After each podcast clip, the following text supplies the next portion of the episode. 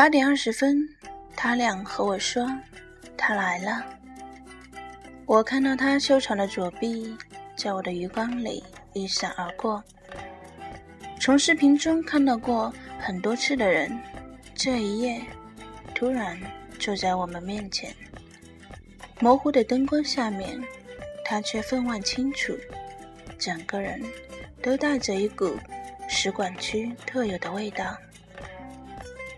他向服务员招手的时候，那双手格外漂亮。如果硬要描述他的外貌，他绝对是我见过最具有雄性气息的雌性生物。你为他的声音神魂颠倒的时刻，也要为他的磁场所臣服。他的衬衫溢出了柔和的白光，但他。却是锐利的，就像一把毫无危险气息的刀片，豁开了此时此刻沸腾的空气。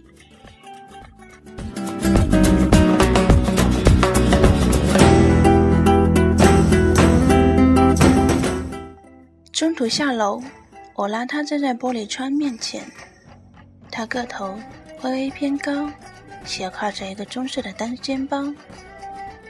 像是要去工作室上班的日本设计师，但其实只有我们几个知道，他只用自己的声音创作。夏天开头的晚上，四个人坐在没人的咖啡馆二层，无法将视频中的人与眼前的人糅合在一起。直观的看起来，他更像一个孩子，坐在沙发上。穿着大人的衣服，但只是一个单纯的孩子。有时候我甚至无法说清楚，对这样的人自己抱着如何的心情。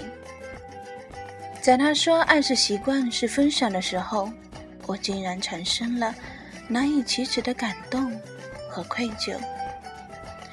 也许依然是我不够懂得该如何与这样的人相处，似乎。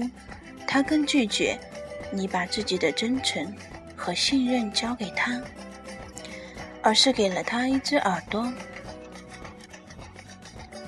这么多年，我从来都不是一个主动的人，但又十分感性。即使我努力的想要去理智，现在我想起那天我们分别前一刻钟，我摸了他硬挺的鼻梁。那种突然很过分的冲动，被这种触觉冲淡。更何况，他只是一个凡人，是无数人盲目的崇拜，把他通推到了神殿。我愿意在神殿下面注视他，并等待他，因为等待是我能送你最好的礼物。如果你终究明白自己要什么。无论你来去，我都会去迎接你。